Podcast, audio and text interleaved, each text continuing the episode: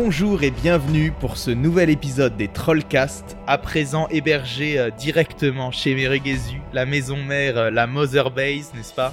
Pour ce nouveau Trollcast, je suis accompagné de différents trolls euh, que je vais présenter un à un. Alors tout d'abord, il y a Shambhala. Shambhala, comment vas-tu? Bah ça va, écoute, euh, tranquillement. Merci de m'avoir invité. Le second troll, le troll suivant, c'est Nico, aka Bylate. Bonjour à tous, très heureux de pouvoir enfin aborder ce sujet épineux qui euh, fait l'actualité d'ailleurs, puisque plus personne ne parle de ce jeu depuis 10 ans. Et alors, honnêtement, là, on est content d'avoir le dernier troll. Je pense qu'il faut le teaser un peu comme l'aurait fait euh, notre maître euh, à tous, Kojima Hideo. C'est le, le Snake Pliskin, notre invité ce soir, notre troisième troll, c'est le Snake Pliskin du jeu vidéo, de, de la merguez. Merde. Pazou, le seul et l'unique, il est là, il est parmi nous. Salut, salut à tous, ouais. Euh, ben, salut à tous, ouais, ça me fait plaisir de, de vous entendre. hein. Euh, ouais, bon, euh, c'est que Snake Pliskin, plutôt Snake Miskin, à ce stade-là. Mais bon. Euh, bah ouais, non, mais ça me fait plaisir euh, de participer à ce podcast sur un sujet qui, euh, qui m'intéresse, hein, bien sûr. hein. On va pas, on va pas épiloguer là-dessus. Un grand fan de MGS euh, euh, vers l'éternel. Voilà. Pas forcément un grand spécialiste de Twin Snake, mais, euh, mais voilà, bon, on en parlera un peu plus euh, en détail. Et en plus, euh, tes apparitions publiques se font de plus en plus rares, donc De plus en plus rare. hein. Donc faut les souligner. Non mais j'avoue. Bon les gars, je pense qu'on peut rentrer directement dans le lard, dans le gros du débat. Peut-être Shambhala, tu veux nous faire une intro? Est-ce que t'as prévu quelque chose? Bah je peux la faire. Euh, donc Twin Snakes, Metal Gear Solid The Twin Snakes, un remake du premier épisode, sorti 6 ans à peu près euh, après le premier épisode, c'est-à-dire en mars 2004. Une année particulièrement faste pour Metal Gear puisque on a eu euh, Acid en décembre 2004, MGS3 en novembre 2004, euh, du moins au Japon c'était en 2005 chez nous. Et donc euh, c'est un jeu, The Twin Snakes, ma foi, fort compliqué.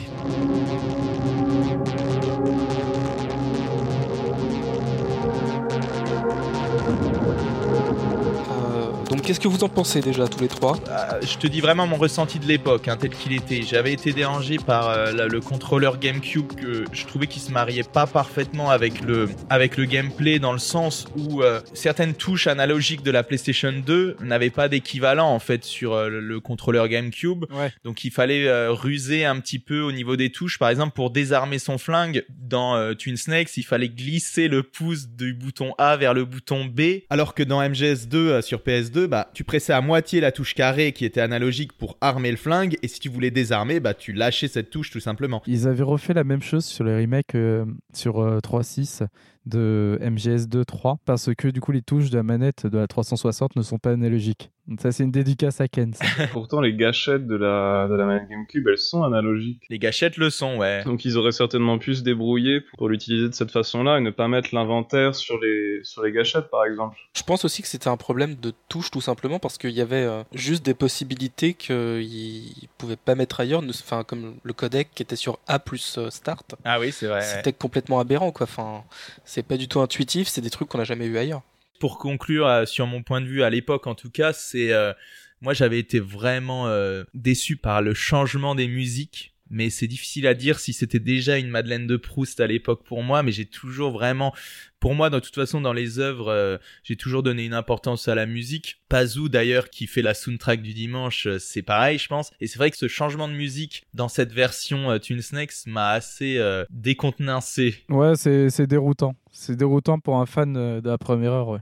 Ouais, bah, je pense que c'est normal euh, d'être dérouté quand on voit une, une autre version possible d'une œuvre euh, qui nous a beaucoup impacté, parce que quand on la reçoit, on a tendance à la considérer comme absolue et définitive. Ouais. Bah puis euh, oui, il y a la notion de remake aussi. euh, Bah ouais, moi c'était mon premier Metal Gear et du coup, euh, je comprends que pour certaines personnes c'est impossible de se détacher de l'expérience qu'ils ont eue en tant que premier Metal Gear sur le, Metal Gear euh, Solid PS1. Autant moi ma première expérience c'est sur GameCube et le gouffre graphique il est tellement, euh, le gouffre technologique il est tellement énorme avec la PS1 que c'est impossible pour moi de jouer après le jeu GameCube au jeu PS1 et de prétendre euh, pouvoir apprécier l'expérience en fait. Ouais, absolument. Ouais. Non, mais je comprends. Moi, je, je suis tellement habitué en fait à l'épisode de P- PS1. Je l'ai refait il y a pas si longtemps que ça, il y a quelques mois. Euh, pas toujours. euh, c'est toujours agréable à jouer, je trouve. Voilà, au début, c'est déroutant, mais après, une fois que tu as pris, euh, pris la main, voilà quoi. Ça coule d'eau source quoi. Bah du coup, moi, Twin Snake, euh, bah je l'ai jamais acheté. Ça a un pote du coup qui me l'avait prêté parce qu'à l'époque, bah ouais, je le voyais dans les magazines et tout. Je, me- disais ça allait être terrible. Surtout le gameplay de MGS2, bah, quoi, best best driver. Du coup, je me suis dit bah, bah ouais, ça va être ça va être stylé de de jouer en fait à MGS1 mais avec le- les améliorations. Du coup je, voyais ça plutôt comme ça en fait les améliorations de, de l'époque d'MGS2 sur euh, bah, Shadow Moses quoi. Et euh, bah en fait le truc c'est que je l'ai jamais vraiment bah je l'ai jamais fini en fait euh, Twin Snake parce que c'est un jeu que je connais déjà mais j'ai assez joué quand même pour savoir enfin pour euh, à mon avis hein, bien sûr pour me dire en fait que ce gameplay bah, ne correspond pas en fait à MGS1 quoi Toi, tu dirais oui que le gameplay ne correspond pas finalement. euh, ils ont forcé le gameplay d'MGS2 sur un jeu qui avait déjà son propre gameplay qui fonctionnait quoi. Bah c'est ça en fait quoi. Enfin, euh, j'avais l'impression en fait que le jeu était minuscule quoi. Il était tout petit. Ah ouais. Et je sais pas en fait Twin Snake avec du coup en fait euh, ben les améliorations en fait de MGS2 quoi. Enfin la vue à la première personne plus le fait de tirer parce qu'en fait à, à la base tu pouvais regarder la première personne mais tu pouvais pas sortir une arme et tirer euh, et surtout le fait que ouais bon les ennemis te voyaient pas forcément alors que bah ouais ils étaient en face de toi et tout comme comme dans le jeu original certes Leur angle de vue n'avait pas changé alors que. mais ça faisait bizarre parce que t'étais vraiment euh, comment dire t'étais surpuissant Ouais. par rapport aux ennemis, aux soldats génomes. Toi, Shambhala, du coup, euh, qu'est-ce que t'as ressenti déjà Vraiment au niveau de, ton feeling à l'époque quand tu y as joué? Je l'ai toujours bien aimé. euh, je l'ai beaucoup aimé quand il est sorti. Et puis, plus le temps a passé, plus bah, on prend du recul. Et puis, on voit, euh, ouais, ça c'est vrai que c'est trop facile. Ouais, c'est vrai que le jeu, il y a quand même pas mal de raccourcis dès qu'on peut euh, sauter par-dessus les balcons. Ouais, bon, c'est vrai que voilà, il y a moyen de prendre le PSG un tranquillisant plutôt que de se taper tout le chemin jusqu'au début du jeu pour le, pour le flingue létal contre Sniper Wolf. Et puis, bon, bah. Petit à petit, au final, je suis revenu à MGS1, PS1, et puis je joue plus qu'à celui-ci maintenant. Je voulais quand même rebondir sur un truc, c'est la perception des gardes entre le MGS1 et MGS2. Elle est équivalente en fait. Leur cône de vision, ouais. Ouais, leur cône de vision, ouais. Ce qu'il y a, c'est que dans MGS2, euh, t'as aussi les modes de difficulté qui font que les gardes peuvent te voir de beaucoup plus loin. Exact, ouais. Bah, notamment la Big Shell, t'en as qui te voient depuis les passerelles de l'héliport. Oui, avec les Alors jumelles. que toi, euh, avec les jumelles, mais pas seulement. Quand euh, sur le tanker au début, les mecs ils te voient depuis au-dessus, à condition que tu mettes, je sais plus, en hard ou, ou autre. Alors que toi, t'es encore au point de départ, quoi. Euh, ça dans Twin Snakes, euh, voilà, ça dans Twin Snakes, ça y est pas. D'ailleurs, en extrême, euh, sur MGS2, oui, ils te voient vraiment de, de très, très, très, très loin, quoi. Sur la Big Shell et même à Arsenal Gear, quoi. Enfin, te- Oui, les, les Tengu là. Voilà, les Tengu. Oui, oui, ils te voient de. Ouais, ouais. C'est un enfer en extrême. Oui, ce qu'il y a, enfin, Twin Snakes c'est beaucoup plus facile euh, que son original. Le fait que les casiers soient là, alors que bon, il n'y a pas vraiment de raison, même si, enfin, en gros, ils ont copié-collé tout le gameplay de MGS2 sur euh, MGS1.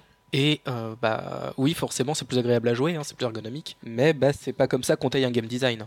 Euh, même s'il y a des trucs qu'on peut apprécier, je sais que pouvoir endormir les, les loups euh, dans la grotte de Sniper Wolf, c'est un truc que j'aime bien. Ouais. Pouvoir ne tuer personne, c'est un truc que j'apprécie beaucoup dans le jeu d'infiltration.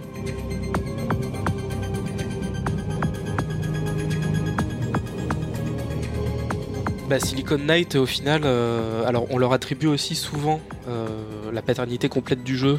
C'est pas exactement vrai non plus. C'était quand même une collaboration entre eux, Konami et Nintendo. Mhm. Ouais. Euh, avec euh, d'un côté Miyamoto qui chapeautait tout, de l'autre Kojima qui avait monté une équipe euh, qualité qui, pareil, qui disait euh, oui, non, etc. Au milieu, tu avais Denis Diak et sa team, donc le boss de Silicon Knight, et euh, je suis tombé sur une interview cet après-midi en recherchant justement où euh, t'as un cara designer, un des leads, qui dit nous en gros, on était là pour être le magnétoscope de ce que nous disait Konami. Ah ouais, carrément. Ah oui, ouais. C'est-à-dire que voilà, t'a- t'avais la team de Konami au-dessus qui avait le moteur de MGS2 qui leur disait quoi faire, etc.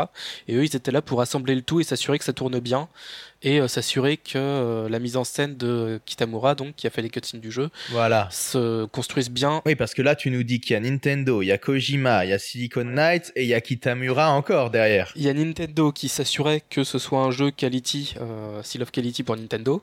T'as Konami et donc euh, Kojima qui s'assurait que bah, il fasse pas n'importe quoi avec euh, la licence Metal Gear. Ouais. Et puis t'as Kitamura qui a eu le feu vert, euh, pareil, de Kojima, pour faire ce qu'il voulait avec les cutscenes et avec les acteurs. Alors, je pense qu'on peut faire un petit aparté sur Kitamura, c'est assez intéressant. Euh, Il y a beaucoup de gens qui finalement vont se plaindre de Twin Snakes avec cet angle-là de dire que les cinématiques elles dénaturent euh, le jeu originel. Je pense que c'est c'est le point qui a le plus divisé les joueurs largement au-delà du gameplay. Voilà. Mais en fait, c'est un vrai choix pour le coup de, de euh, j'allais dire de Kitano. C'est un vrai choix de Kojima de mettre Kitamura à la réalisation. C'est un pote à lui qui est réalisateur. C'est complètement son choix. C'est euh, voilà. C'est un des trucs qu'il assume le plus aujourd'hui, Kojima. On spoil un petit peu parce que tu as récolté une quote, une citation euh, qui casse des briques mais euh, c'est un des trucs finalement la mise en scène à mon avis qui doit le, moins renier aujourd'hui Kojima. Bah, c'est vrai qu'il en au final il en parle plus vraiment de Twin Snakes bah, à part euh, pour la citation que j'ai retrouvée là.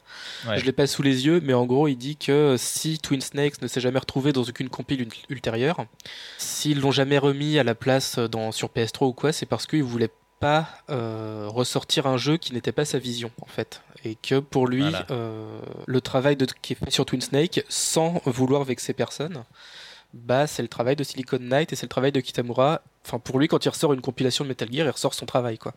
Donc MGS 1, 2 et 3. C'est très, euh, ouais, ouais c'est très japonais. Il n'essaye de vexer personne en même temps. Il est relativement vexant. On peut se dire que voilà, c'est à la fois l'ego qui s'exprime de manière très polie et euh, à la fois, bon bah oui, c'est vrai qu'on peut pas lui donner tort. Hein, c'est son travail. Il veut pas, euh, il veut pas que quelqu'un qui a une autre vision de la licence, même s'il a apprécié qu'il travaille dessus, il veut pas que ça reste dans la postérité comme quelque chose qui n'est pas de lui, quoi. Ah ouais. Et ça vaut aussi pour Portable Ops par rapport à Peace Walker. Ouais, mais bon. On sait très bien qu'une grosse partie de Peace Walker, c'était euh, Kojima qui voyait bien que ça s'amusait sur PSP pendant que lui était en train de galérer sur MGS4 et que euh, voilà, il s'est dit moi aussi je veux faire mon truc quoi. Ah mais c'est ça. Kojima l'avait dit un jour aussi. Euh, tous les jeux qui ne sont pas E Hideo Kojima Game ne sont même plus canons. Je sais pas si tu te souviens, Pazou, tu te souviens? Oui, oui, oui, je, je m'en souviens. Non, mais, mais justement, pour rebondir un peu sur, sur tout ça, c'est que, bon, voilà, hein, moi, je, Kojima, je, voilà, un Kojima is God, hein, comme on a sur le, sur le Discord. donc euh, voilà, donc moi, je ne veux pas blasphémer. Mais bon, voilà, quoi, il y a certaines euh, quand même de Kojima, quoi, enfin, comme beaucoup de, beaucoup de développeurs japonais, ou enfin, même dans, dans, leur culture, en fait, voilà, ils ne savent pas dire non. Tu mhm. vois, tu vas dans un et tu dis, est-ce que vous avez, euh, je sais pas quoi, il va pas te dire non, il va faire, ah, tu vois, il va se gratter la tête. Ah, voilà, tu vois, tu sais que c'est mort. Et c'est un peu la même chose, tu vois, en fait, ça, c'est ce genre de réponse un peu détournée.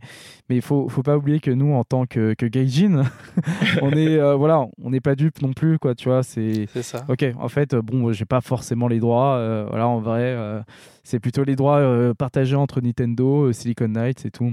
Mais d'ailleurs, c'est surprenant quand même pour le management en fait à la japonaise de, de faire une synergie entre euh, trois gros acteurs parce que c'est déjà très compliqué. Donc je pense notamment au développement de, de des lapins Mario et des lapins crétins entre Nintendo et Ubisoft. C'est un enfer. Enfin, maintenant, je, bon, j'ai le droit d'en parler un peu, mais c'était un enfer, quoi, du coup. Donc, j'imagine avec trois acteurs, waouh. Alors, euh, de ce que j'ai retrouvé, moi, en, termes d'articles, j'ai eu deux versions. Il y en a une, c'était que Silicon Knight a été abordé euh, après un E3.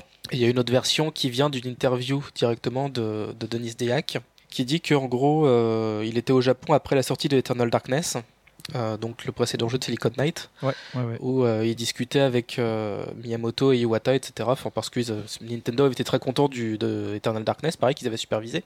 et puis un jour, il y a Miyamoto, alors d'après son interview, il y a Miyamoto et Iwata qui sont venus le voir et qui lui ont dit Écoute, ça te dirait de bosser sur Metal Gear? Denis Dia qui dit Pardon. et du coup, ils lui ont expliqué que bah, il cherchait à sortir MGS sur, sur une console Nintendo et que si euh, Silicon Knight était prêt à bosser avec Konami, il y avait moyen peut-être de faire un truc et voilà. Donc a priori, après ça, ils se sont entretenus avec Kojima et le feu vert était lancé quoi. Kojima, c'est quelqu'un qui aime bien du coup en fait. Euh, comment dire, c'est un créateur de jeu, mais voilà, c'est ça reste. Enfin, il y a une âme un peu de, de marketeux entre guillemets, quoi. Même si j'aime pas ce mot. Oui, complètement. Ouais, carrément. Bah, on pense notamment bah, aux nombreuses collaborations avec Uniqlo, avec euh, bah, pour MG5, euh, voilà, avec euh, les le lunetier, marseillais là, JP Ray. Oui, oui, oui. JF, JF, Ray, ouais, c'est ça. Et enfin, et énormément d'autres. Hein, voilà, la collection MGS, Grand Zero, oui, les, les Calorie Mat, enfin Triomphe, voilà, même Playboy, hein. L'iPhone carrément. iPhone, iPhone, VSD, l'iPod, l'iPod. Un peu difficilement lui lui en vouloir euh, par rapport à ça, par contre, parce qu'il faut quand même énormément d'argent pour financer ses jeux, et il a même pas réussi à financer le 5 complètement, quoi. avec cette politique. Carrément, carrément. Non, mais ça me, ça me choque pas, en fait. Que, enfin, je pense que c'est plausible. En fait, hein, c'est un petit milieu quand même. Tout le Mhm. monde se rencontre bah, pour des grands, éven- euh, grands événements tels que le 3. Bah, il y a t'as tous les acteurs du coup sur, sur le terrain. Oui. Parce que nous, on voit surtout en fait en tant que consommateur, euh, on voit la partie grand public, voilà, où on, on voit les présentations de jeux et bon, maintenant la partie grand public. Avant, on voyait juste des présentations, quoi. Mais c'est surtout en fait à l'époque un salon professionnel. Du coup, tu avais tous les acteurs en fait professionnels qui étaient là et je pense qu'effectivement, euh, ben, la première citation, voilà, il y a eu dû avoir une première. Euh, Première approche en fait à l'E3. Oui, oui. Donc je sais pas si vous en souvenez du coup Nico et, et Théo euh, pour Merceron, donc euh, Julien Mhm. Merceron qui était euh, le chef de la technologie entre guillemets euh, sur MGS5 et euh, FF15 et énormément de jeux. Et Tonic Trouble, Ouais peut-être, je sais pas. un vieux jeu Ubisoft. Vas-y, D'accord. continue.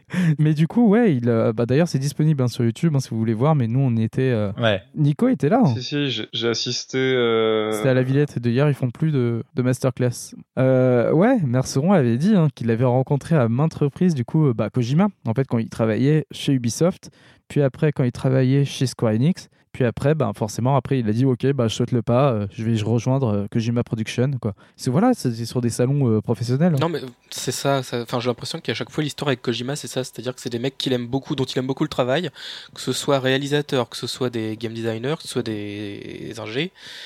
Il vient les voir, il leur dit écoute voilà j'aime bien ce que tu fais, est-ce qu'on peut faire un truc ensemble? C'est ça. Ouais, voilà, il, il est quand même assez sociable, euh, ce, ce mec. Voilà, hein. c'est le mec. euh, Bah, il... c'est quelqu'un euh, qui a petit à petit pris du galon chez Konami et enfin, il y a pas si longtemps que ça maintenant, euh, même si ça paraît dingue vu tout le chemin qu'il a fait. Au début des années 2010, il était vice-président de Konami. hein. Ouais, ouais, ouais. Ouais. Tu sais que quand il s'est fait virer, j'ai eu un bug, je me suis dit, mais il était pas genre vice-président et tout Non, mais c'est ça. C'est que euh, en 2012, il était encore VP et puis euh, du jour au lendemain, euh, dégage quoi. Il était tout seul à être vice-président, il y en avait plusieurs des vice-présidents. Non, il était en... en duo avec le boss de PES à l'époque, si je dis pas de bêtises. C'est ça, ouais, ouais, ouais c'est ça. D'ailleurs, petite anecdote, euh, anecdote, euh, co- comment dire, euh, un peu inutile, mais euh, je m'en souviens à l'époque au lycée, je, je parlais avec un gars, genre un fan de foot. Euh, je sais pas, on parlait de jeux vidéo, puis après il me dit ouais Hideo Kojima et tout, je fais waouh tu connais et tout, je dis bah, bah oui c'est le président de Konami de TES, je fais waouh.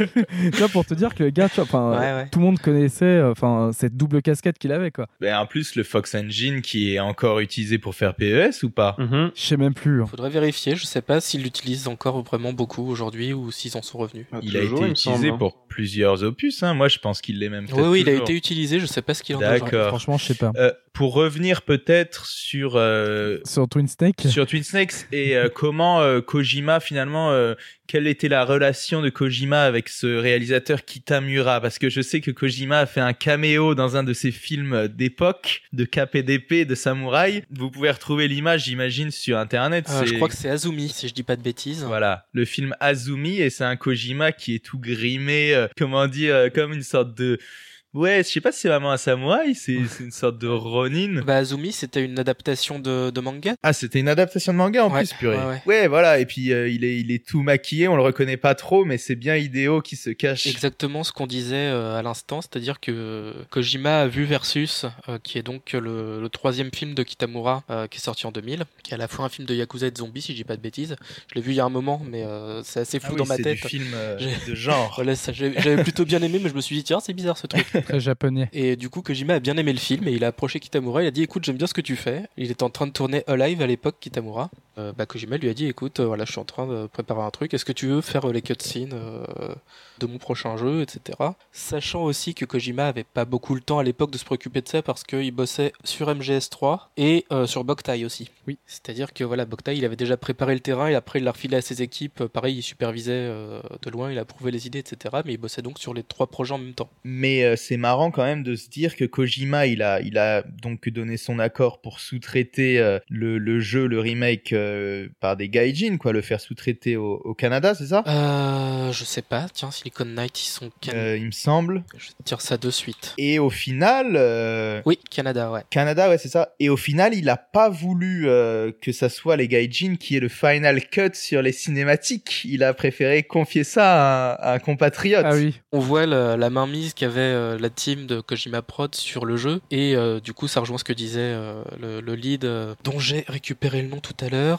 C'était Don Toledo, le Cara model artiste, qui disait qu'ils étaient juste euh, les mecs qui assemblaient et que d'ailleurs il disait aussi qu'il y a beaucoup de gens chez Silicon Knight qui étaient pas trop chauds pour le faire le jeu. C'est que quand tu regardes les crédits de Twin Snakes, bah tout ce qui est la partie petite main c'est Silicon Knight et tout ce qui est studio de mocap, réalisation, cutscene, tout ce qui est euh, modèle 3D, etc. C'était fait chez Kojima Pro, chez Konami quoi. Ah oui d'accord. Enfin après ils avaient, ils étaient de ce que je lisais dans les interviews, ils étaient en contact avec les équipes de Kojima tous les jours. Ils faisaient des comptes rendus. C'était vraiment, c'était une relation constante, c'était une coopération. Mais Silicon Knight, c'était quand même les assembleurs, quoi. De très très bons assembleurs qui s'assuraient que le code était propre, que ça tournait bien, que les modèles 3D étaient clean, qu'il y avait euh, le plus possible le savoir-faire euh, le plus proche possible de MGS2 au niveau des features, etc.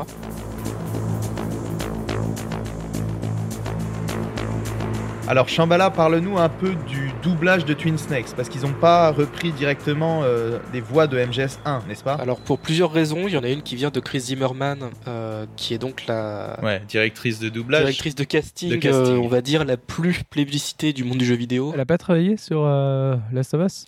C'est très possible si elle a travaillé hein. probablement sur Last of Us. Elle a travaillé sur la plupart des jeux Platinum, sur la plupart des jeux Suda. Elle a travaillé sur Mad Max, elle a travaillé enfin sur. sur énormément de choses, ouais. Et où en gros elle expliquait, elle, que euh, d'après elle, ça revenait moins cher de réenregistrer tout avec les mêmes acteurs, à peu près, parce qu'il y a eu deux ou trois changements entre la version PS1 et la version GameCube. Par-dessus ça, il y a aussi David Hayter qui expliquait en gros que la carte son de la GameCube, qui était évidemment beaucoup plus performante que celle de la PS1, faisait que la piste son originale de MGS1 laissait entendre tous les bruits de fond. ce qu'il faut savoir, c'est que MGS1, bon alors, euh, comme euh, on l'a dit un peu plus tôt euh, dans la soirée en voix en off avec Théo, mais MGS1 pour nous, la voix les voix françaises, c'était cool. Ça a été fait à Abbey Road à Londres. Ça a duré 10 jours, voilà, ils étaient bien. Ah en Amérique, ça a été fait dans un studio, dans une villa euh, pourri. Ça a été fait dans un studio qui était juste à côté d'une cuisine. Le passage des ordures le mardi et le vendredi, on les entendait euh, dans le studio. Ah ouais, Il fallait enregistrer derrière. Euh, les bruits des voitures, des motos qui passaient dans la rue pendant que Otakon parlait, on les entendait. Ah merde. Et voilà. Et donc tout ça qui avait été gommé sur PS1 avec la piste portée sur GameCube, on entendait tout. Hmm. Donc il a fallu tout refaire au propre. D'accord, ok. Ah oui, c'est super intéressant, quoi. Il euh, y, a, y, a, un petit peu justement un débat déjà à avoir euh, là-dessus, c'est par rapport aux, versions, euh, parce que il y a beaucoup de gens qui pensent que qui ont un peu ce cliché un peu bizarre dans leur tête, ça se mélange avec Ken le survivant. Il y a des gens qui pensent que tu veux qu'on se tire l'oreille, c'est une blague des traducteurs, comme les temps sont durs comme les œufs. Sauf que le tirage d'oreille Esquimau et le mangeur de Muktuk, c'est des trucs qui sont canons dans le lore de Metal Gear, donc c'est pas une blague. Hein. Non, mais tu regardes le script japonais, ils disent la même. c'est juste qu'en fait, comme ils le disent, c'est un peu gaulerie. Ça, c'est à cause de Usul, ça. Hein. C'est juste l'intonation, peut-être, qui est un peu chelou des fois. Il y a beaucoup de choses que les voix françaises ont, ont rajouté, euh, juste pour. Parce que voilà, il fallait, euh, il fallait de l'intonation, etc. Je pense notamment à Cochon qui s'en dit docteur au début. Alors oui, ça oui, c'est une euh, expression. À, à, Otakon, où il lui sort un un truc du style, tu sais que t'es bon en maths, toi, quand on lui fait l'inventaire des, des camouflages optiques. Ouais, mais c'est gaulerie, tu vois. Je leur veux pas pour ça, c'est cool. Voilà, c'est gaulerie. Mais par contre, il y a aussi énormément de trucs, le coup des clopes planqué dans l'estomac, euh, le coup de, enfin voilà, c'est tout ça, c'est euh, des trucs qui étaient déjà là depuis euh, l'écriture de Kojima, c'est vrai. Mais du coup, est-ce que vous avez eu l'occasion de jouer justement à la version anglaise du premier Metal Gear, de la comparer avec celle du second?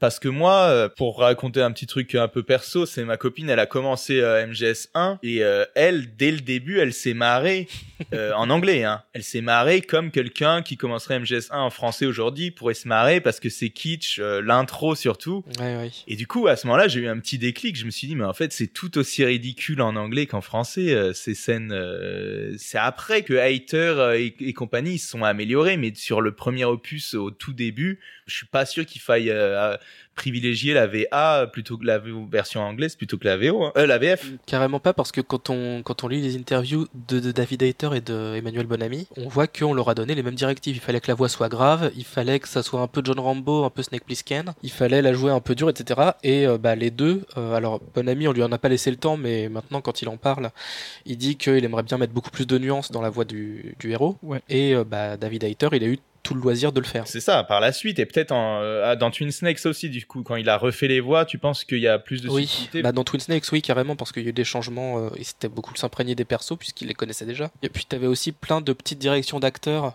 euh, dans le premier, dans l'original, qui ont sauté dans Twin Snakes parce que bah, Konami, enfin, ou Kojima, je sais pas, ont vu l'occasion de changer ça, et c'était notamment le cas pour Mailing, qui n'a plus son accent chinois ah ouais. dans Twin Snakes.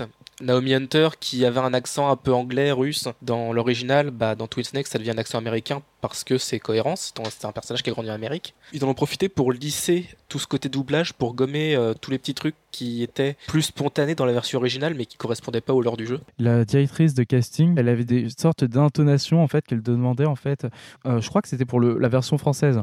Voilà, vous allez faire plutôt cette intonation parce que en japonais c'est cette intonation. Sauf que cette intonation c'est bizarre en français ou en anglais. Par exemple, tu prends une voix de gros méchant japonais, tu fais exactement la même intonation en français ou même en anglais, c'est absolument ridicule et même de l'anglais vers le français, si tu as les mêmes tons pour un personnage viril en anglais par exemple, et que tu le plaques sur du français, ouais, ça n'a aucun sens. Ça aurait l'air vraiment ridicule. Ça, c'est aussi tout le problème, on va dire, des, localisations et traductions, c'est d'arriver à restituer une culture euh, dans un script euh, tout en tenant compte de la barrière de la langue. Quoi. C'est... Les dialogues de Metal Gear sont imprégnés de ce style euh, japonais qui est pas juste celui de Kojima mais où on voit que bah, les persos, euh, enfin Snake, quand on lui dit euh, les cartes pâles, il répète, quand, euh, parce qu'il y a ce côté justement très japonais dans la rythmique des dialogues, où bah, il répète la fin de la phrase, quoi. Ouais, absolument. Non, mais ça, c'est très important parce que c'est quelque chose dont on a beaucoup ri par la suite. C'est à chaque fois qu'on dit un truc, même moi-même, quand j'étais petit, ça m'avait déjà marqué quand il fait Metal Gear. Tu sais, il répète et il a l'air teubé, mais en fait, deuxième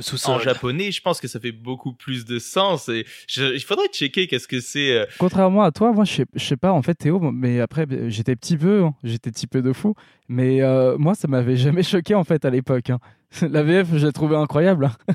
non, moi, euh, il y a certaines phases qui m'avaient vraiment fait pas délirer. Je trouvais pas ça ridicule, mais je trouvais ça assez notable pour j'avais fait des BD de Metal Gear et tout en reprenant les les répliques mais tu sais genre tes yeux sont ceux d'une bleue plus bleu que le ciel et ce genre de truc moi ça m'a ça m'avait marqué euh, je voulais quand même dire un truc, c'est finalement, est-ce qu'on peut considérer par rapport à ce qu'a dit Shambhala tout à l'heure, c'est peut-être que les voix euh, vraiment de, de, Metal Gear Solid euh, Twin Snakes, elles sont plus canon. Les voix anglaises, j'entends, parce que finalement, euh, autant les musiques ont été changées, etc., autant les voix, finalement, si elles respectent plus le lore, on peut considérer que euh, qu'elles sont plus canon et elles correspondent à la vision en fait euh, bah, voilà voulu des auteurs voilà ouais qu'ils correspondent mieux à la vision exactement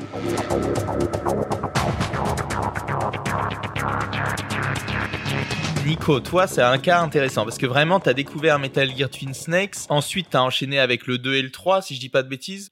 Toi, à l'époque, tu devais peut-être pas être au, au courant que les cinématiques de Twin Snakes avaient été un petit peu modifiées pour les rendre, euh, bah justement par Kitamura, pour les rendre un peu plus acrobatiques, un peu plus euh, ah. grand guignolesques.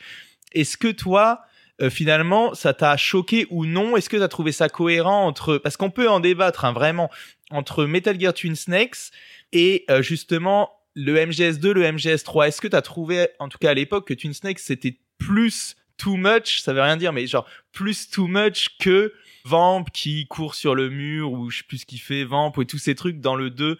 Parce que nous, on est habitué à ce Metal Gear Solid 1 qui euh, est plus sobre, mais au final, peut-être que est-ce que c'est pas l'épisode le plus sobre en fait? Tu vois? Le Metal Gear Solid 1 de base était peut-être plus sobre que ce qu'il y a eu par la suite dans la série. Ouais, je vois ce que tu veux dire, ouais. Parce que peut-être c'était aux limitations techniques, ouais. Moi, je sais pas. C'est ce que j'avais envie de dire, que c'est, je pense, dû aux limitations techniques, parce que quand tu vois les cinématiques avec Raiden et le combat de Raiden et de Vamp dans MGS4, par exemple, c'est beaucoup plus absurde que tout ce qu'on a vu dans, dans Twin Snakes. c'est très différent. tu parles trop mal.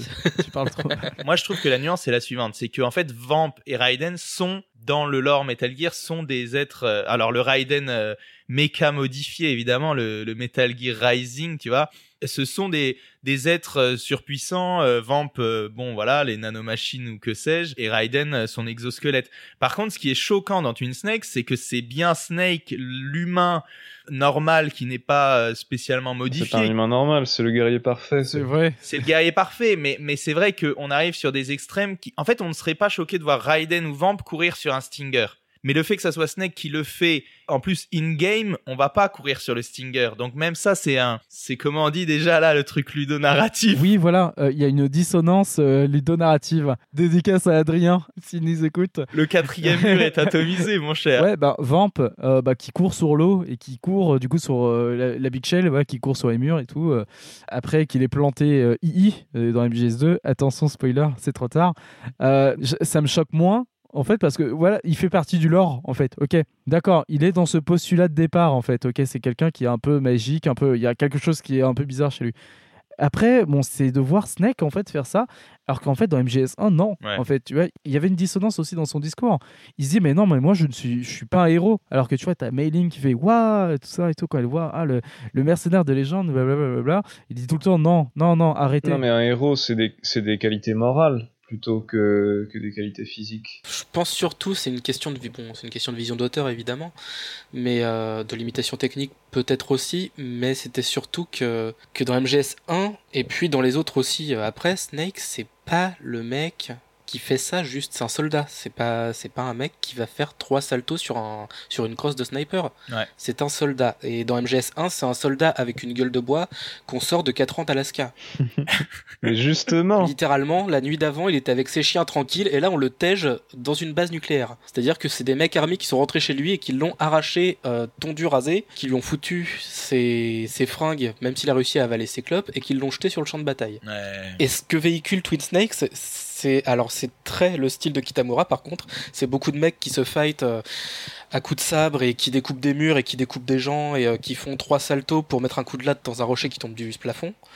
C'est super au niveau du style de Kitamura, mais ça ne véhicule pas le, ça véhicule pas le côté humain euh, de Metal Gear par contre. Tu parles de mur, tu penses au moment où euh, c'est euh, Grey Fox qui coupe euh, le pylône, c'est ça? Oui. Mais au final, ça, parce que c'est Grey Fox, c'est pas si dérangeant que ça. C'est quelque chose qu'on le verra faire peut-être pas plus tard, mais on le, quand il combat le Metal Gear il va bien faire des, des sauts euh, incroyables, etc. Couper, euh, je sais plus exactement ce qu'il coupe. Complètement. Donc en fait, et c'est ce qu'on verra euh, faire Raiden par la suite, d'être quand même relativement puissant grâce à l'exosquelette et tout. Donc ça, à la limite, c'est moins choquant. Du coup, c'est compréhensible. Mais du coup, vous, vous avez tous joué au 1 avant de faire Twin Snakes. Oui. Ouais, ouais, ouais. Parce qu'en fait, moi, ces cinématiques euh, qui rapprochent un peu le jeu de, de films de kung-fu ou, de ce genre de, de trucs, ça ne m'a absolument pas empêché d'être ému sur certaines scènes ou de recevoir le, le message, même si c'est vrai qu'il y a peut-être une dichotomie par rapport à la, au sérieux du message et au côté acrobatique des scènes cinématique. Disons que quand j'ai fait Twin Snake, ça m'a pas choqué non, enfin ça m'a pas empêché d'apprécier les cutscenes touchantes, mais euh, par contre en termes juste de portée visuelle, je trouve que MGS1, euh, l'original, a toujours cette frappe dans la mise en scène, a toujours des plans qui sont incroyables pour son époque et qui arrivent à eux seuls à transmettre quelque chose. Oui.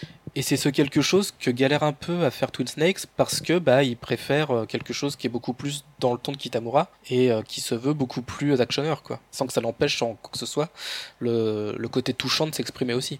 Mais toi, Nico, tu te souviens pas avoir été choqué par un changement de ton euh, particulièrement quand t'es passé au 2 et au 3 quoi? Tu t'es pas dit Snake il fait plus de salto sur des missiles Mais en fait, quand on voit les cinématiques de Twin Snake, c'est euh, c'est pas du tout présenté comme quelque chose d'absurde ou de ridicule ou de attention les yeux, je vais sauter sur le missile. C'est genre il y a un sujet qui est hyper sérieux, et effectivement on fait des acrobaties, et après c'est re le sujet sérieux avec Vulcan Raven qui fait des trucs, tu vois, mais il y a une dichotomie qui est ressentie par le spectateur un petit peu, mais dans la diégèse, tout ce qui se passe est totalement euh, sur le même plan. Quoi. d'ailleurs, euh, tu me fais penser, hein, du coup, Nico, hein, c'est très juste, parce que euh, la scène de Sniper Wolf sur Swing Snake, elle est mieux, enfin, je, je suppose. Ah Enfin, je trouve. Attention. Enfin, je sais plus.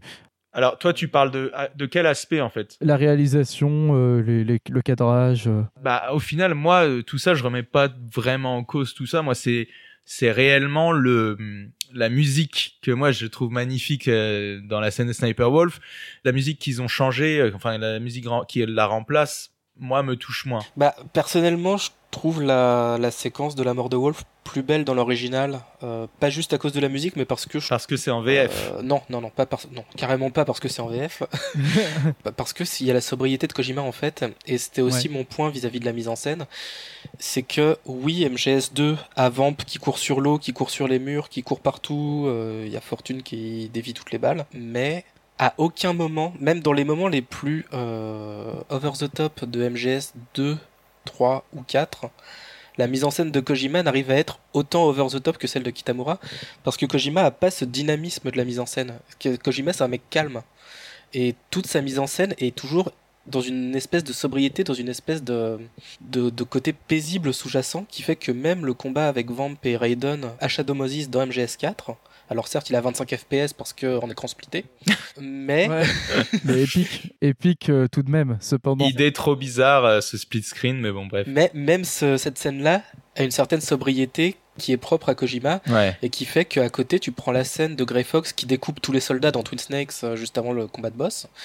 Bah à l'inverse cette scène-là a une rage qu'on ne voit jamais même dans les pires moments de Phantom Pain. Ouais, c'est vrai. Bah en plus, ouais, en plus Phantom Pain, euh, le fait qu'il y ait un choix avec le, le plan séquence, ça fait moins de moins de montage en fait, moins de cuts, donc ça ça va de toute façon apaiser le truc. Et je vois très bien ce que tu veux dire avec la mise en scène de MGS2. Au final, euh, t'as aucune scène qui t'a marqué par sa brutalité. En général, c'est c'est étrange, Oui voilà, ça peut être euh, inquiétant, mais c'est pas. euh, c'est de l'étrangeté. Ah, moi, j'étais absolument terrifié avant de combattre le, le ninja hein, dans Twin Snakes. Oui, mais dans Twin Snakes, du coup, oui. Moi aussi, quand j'étais petit peu hein, sur PS1, j'étais- j'avais C'est- peur. C'est une séquence que j'aime beaucoup, aussi bien dans l'original que dans Twin Snakes, parce que dans l'original, t'as pas la violence justement, t'as juste les cadavres quand tu rentres dans le couloir, Ouais, ouais. et là c'est laissé complètement à l'imaginaire du joueur. Terrifiant. T'arrives, c'est euh, wow, ok. C'est en plus c'est la première fois que tu vois ça. En plus par derrière t'as les échos euh, de voix robotiques Jap qui te balancent les noms des gares de Shibuya, tu sais pas pourquoi. Ouais, bah ouais, c'est vrai. Et et, enfin voilà, tu vois ça, tout est laissé à l'imaginaire du joueur. Tu sais pas ce que tu vas trouver derrière la porte. T'es limite dans Resident Evil, tu sais. Ouais, c'est vrai, c'est vrai. Ouais, Et c'est- c'est alors dingue. que à l'inverse dans Twin Snakes.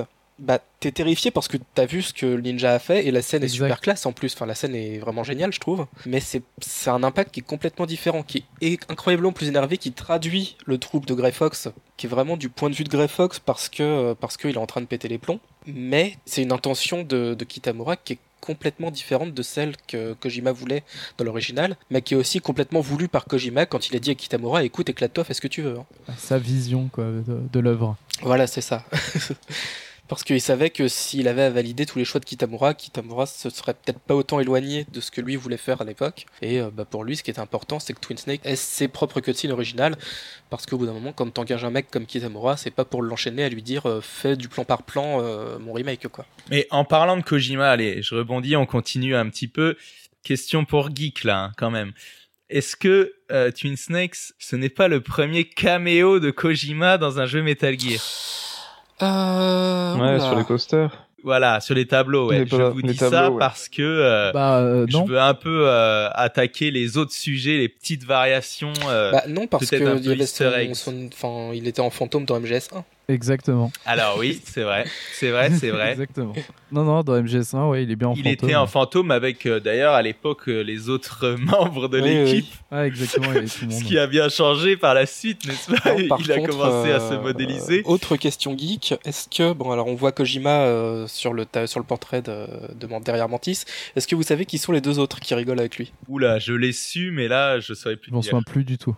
Euh, C'est Kitamura à gauche, donc euh, le réalisateur des cutscenes, et c'est Denis Diak à droite, qui est donc le boss de Silicon Knight. Ah ouais, lourd. Tiens, euh, Shambhala, ça tombe à pic parce que euh, on va continuer là sur tous ces trucs de Psychomantis. On en parlait récemment sur le Discord Merugezi. On en parlait, je trouvais ça assez intéressant. C'est qu'en fait, à un moment donné, Psychomantis, Pazou, toi-même tu sais, il va lire la carte mémoire du joueur et décrire finalement ses jeux favoris sur la console, euh, que ça soit PlayStation ou Nintendo GameCube. Et alors ça, c'est peut-être plus spécifique aux Occidentaux euh, ou aux Français les jeux finalement que euh, Psychomantis pouvait lire sur la version PS1, ça se limitait aux jeux Konami qui à l'époque donc moi je sais qu'il y a Suikoden Suikoden 2, ouais, le premier, peut-être pas. Il y avait Symphony of the Night. Hein, aussi. Symphony of the Night donc ça à la limite oui. Track and Field. Il y avait Strider, je crois. Alors c'est un effet de manche qui va peut-être pas systématiquement marcher parce que autant euh, la personne va peut-être avoir Symphony of the Night elle peut l'avoir mais bon, euh, est-ce que à ce moment-là, elle aura la sauvegarde sur la bonne carte mémoire et tout, tu vois? Mais ce que je veux dire, c'est que sur GameCube, tout le monde avait Zelda, tout le monde avait Mario Sunshine. Exactement, voilà. Oui, voilà, les, les faits de manche marchaient beaucoup mieux. Et puis, euh, il y avait Eternal Darkness. euh, Ouais, il y avait Eternal Darkness, il y avait tous ces un peu ces classiques et du coup systématiquement cet effet de de, de psychomantis, c'est un détail, je sais, mais il marchait peut-être plus systématiquement. C'était ça, c'est assez cool. Après, évidemment, il y avait aussi euh, le Yoshi et le Mario sur lesquels on pouvait tirer euh, dans le bureau de Takon. La petite GameCube qui remplaçait la PS1 dans le même bureau. C'était une PS1 nette euh, Yarosé, hein, d'ailleurs, pour les plus geeks euh, d'entre nous. Oui, et la GameCube, c'est une manette, c'était une manette sans fil euh, de je sais plus quoi. Ah, je la voulais tellement, mais jamais eu. Alors, quelles autres différences il y a eu entre les deux jeux, euh, peut-être en rentrant plus dans les détails, parce que on peut parler du game design, donc ils reprennent le, le moteur, euh, finalement le gameplay d'MGS2, ils le collent directement sur des maps de MGS1, Ouais. où clairement euh, ça va changer pas mal de choses, ne serait-ce que la scène, enfin la, le lieu iconique dès le début, avec les deux tanks quoi hein, à Mhm. l'intérieur quand tu rentres par le conduit. Ouais. Bah là, dès que t'arrives, au, au lieu de devoir euh, bah, te taper toute la passerelle, l'escalier avec la caméra de surveillance et redescendre en bas, là tu peux sauter euh, directement. Si je dis pas de conneries, Ouais, ouais. tu sautes parce que dans MGS2 t'as la capacité de sauter les barrières, ce qui est hyper cool d'ailleurs. T'as la capacité de sauter les barrières, t'as la capacité de te baisser et d'avancer en étant collé à un mur, ce qui aide pas mal quand t'arrives à la fin où il y a la lave. T'as la possibilité bah, de te planquer dans les casiers, etc. Du coup, ils ont rajouté des casiers. T'as la possibilité de détruire les capteurs des rayons laser plutôt que de- d'utiliser la clope pour les détecter. Ah ouais. Là, tu peux tirer dans la farine, tu peux tirer dans les boîtiers des capteurs, comme dans MGS2. Ouais. T'as le fait que la barre de vie soit complètement à fond dès le départ, alors que dans l'original, elle montait petit à petit au fil du jeu. À chaque fois que Snake, euh, tu sentais qu'il en avait marre, il se frottait le visage, sa barre montait.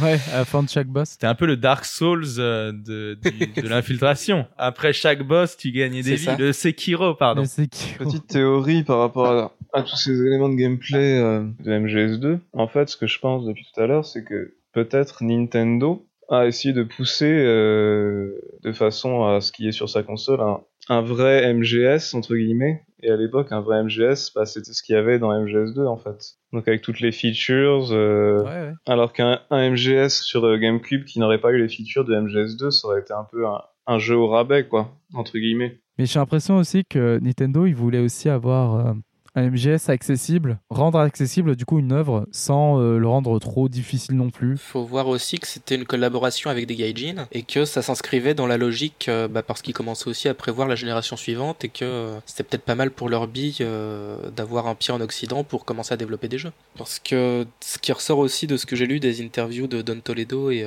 d'un autre dev qui s'appelle Ted Traverse, c'est que pour Konami et pour Silicon Knights à un certain point, Twin Snake c'était juste le début. Ce que Konami aurait aimé faire ensuite, ils en avaient parlé en tout cas, c'était de leur refiler un Silent Hill Oh là là. Excellent. ou une suite à Eternal Darkness. Chose qui ne s'est jamais faite. Alors, il y a Don Toledo qui dit que peut-être euh, les exés de Silicon Knight ont coupé court à tout ça. Si on recoupe avec euh, certaines autres infos de Silicon Knight, on peut se dire aussi que bah, Silicon Knight avait envie de bosser sur Two Human parce que c'était une très vieille idée que Denis Diak avait et qu'il il voulait peut-être pas se laisser euh, embarquer dans des sous-contrats avec Konami.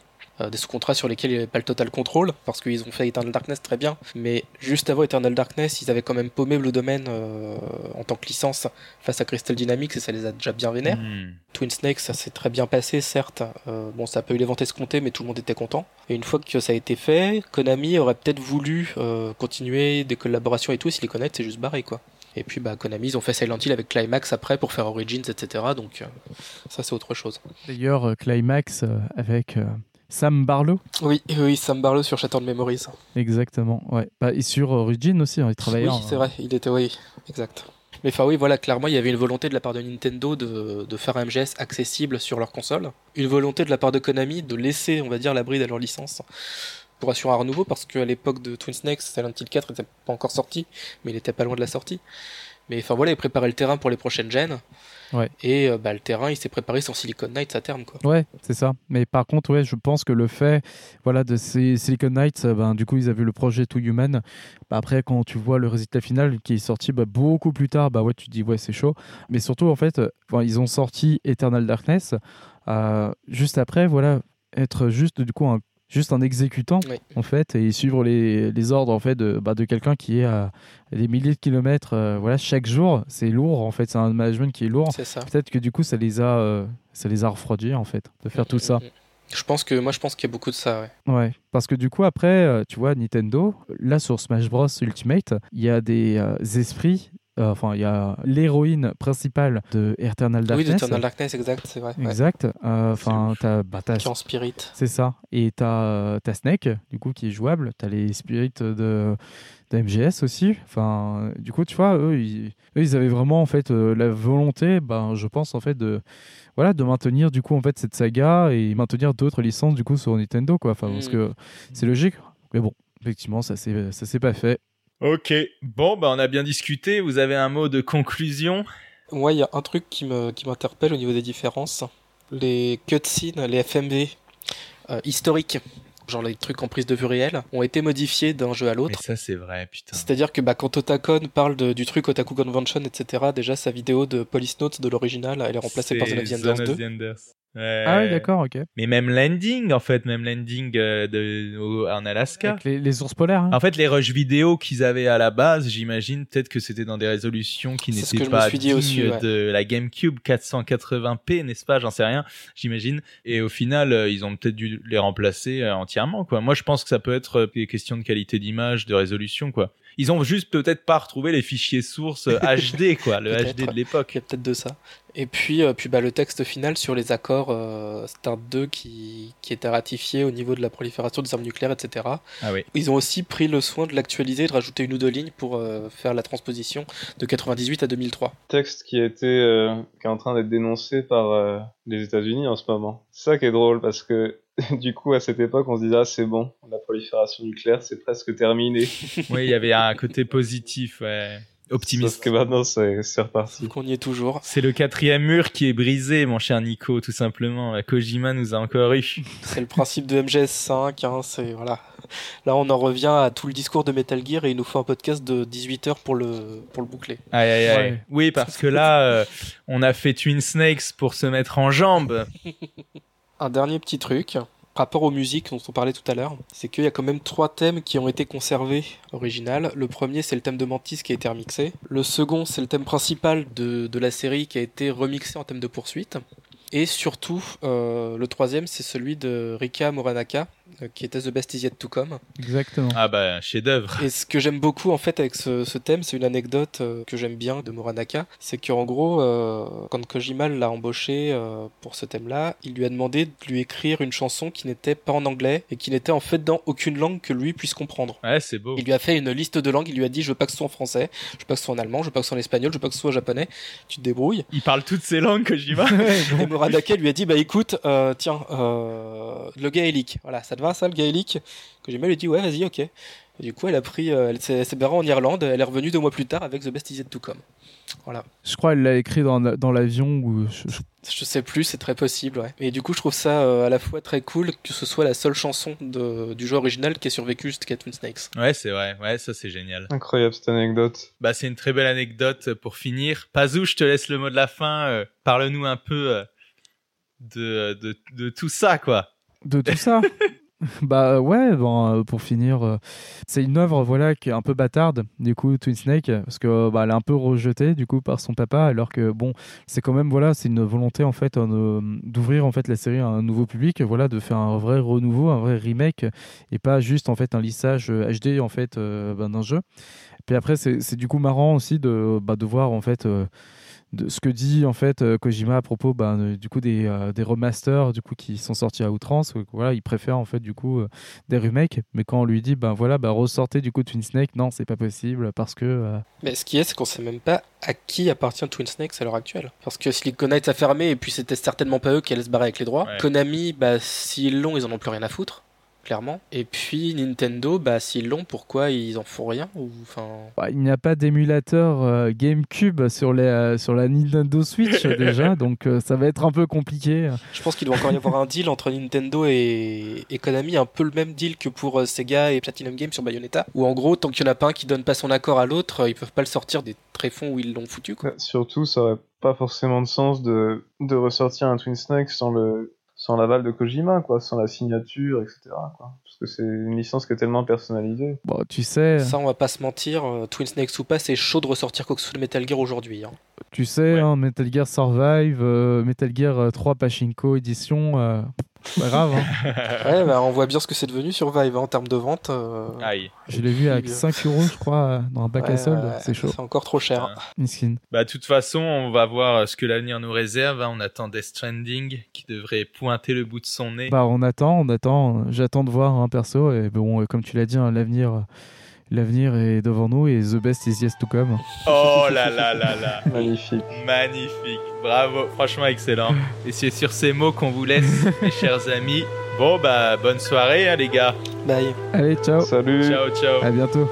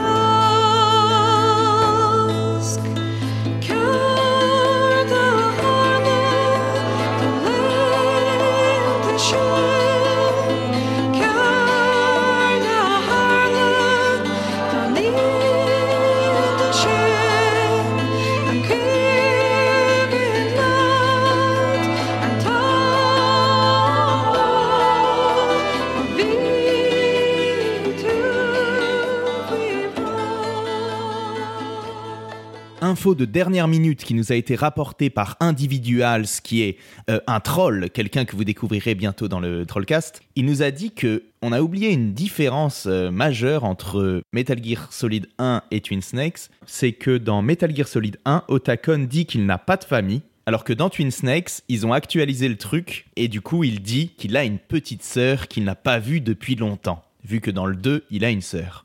Incroyable, non? Allez, à plus